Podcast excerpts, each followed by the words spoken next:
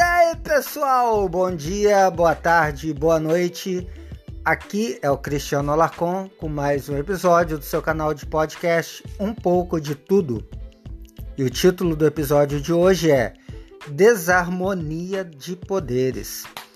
Bem, tá rolando aí essa semana é, uma, uma trégua, um pacto entre os poderes, é, principalmente capitaneado aí pelo senhor Dias Toffoli, presidente do Supremo Tribunal Federal. Bem, mas por que isso agora? Ele até declarou que o tempo da guerra entre os poderes passou e que agora os poderes estão buscando harmonia. E ele tem dado declarações desse tipo desde o começo do ano. Mas por que isso? Ah, eu já te falo por quê. Só tem um único motivo e o nome é medo. Sim, o presidente do STF tá com o, aquela coisa na mão, sabe? Que não passa nem sinal de Wi-Fi. Mas medo de quê? Bem, ele tá com medo porque a batata dele tá assando. Tem muita gente querendo o pescoço dele.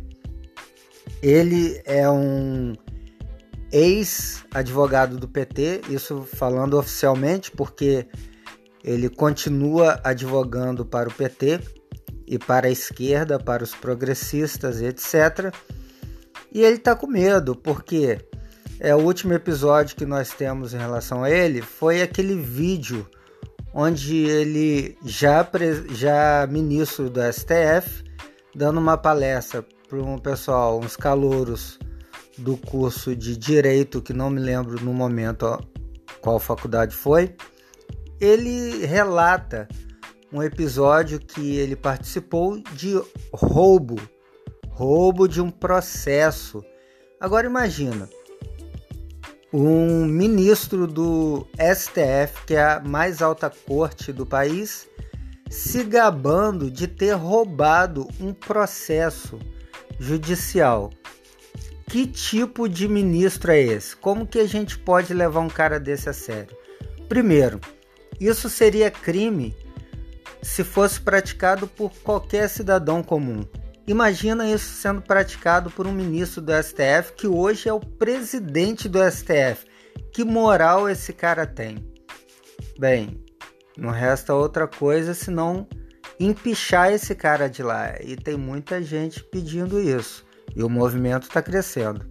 Além disso, a gente teve aquele outro episódio aí, é, umas semanas atrás, envolvendo o irmão dele com recebimento de propina. Ou seja, já é uma coisa que dá uma arranhada aí. Não é? A gente vê todo esse escarcel que está sendo feito em relação ao Flávio Bolsonaro, que particularmente ele não me convenceu, tá com cara de culpado, mas até então colocar isso na conta do pai é um erro, né? Mas tudo bem.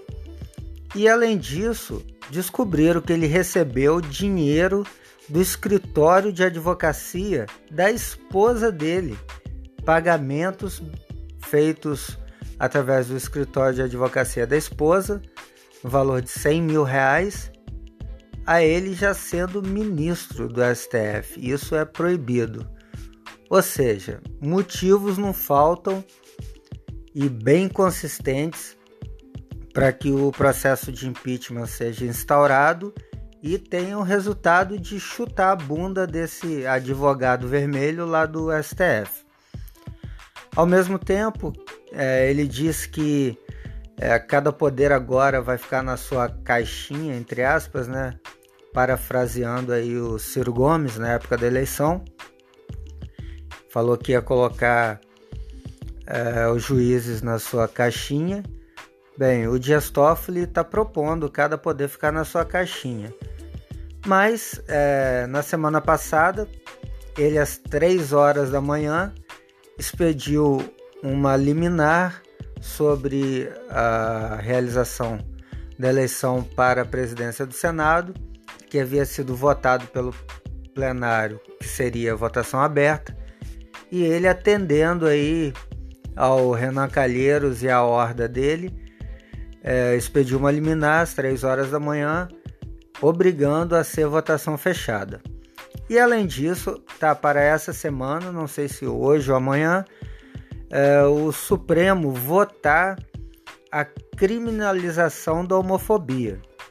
O que é um absurdo, porque isso é uma matéria legislativa, então já é mais uma vez a judicialização uh, das leis, ou seja, uh, o judiciário se metendo em coisas que não tem nada a ver com ele, não é?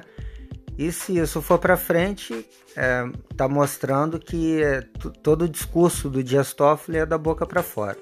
Vamos ficar atento, vamos é, subir aí a hashtag Fora Toffoli, já está rolando aí no Twitter. E esse cara tem que vazar daí o mais urgentemente possível, tá?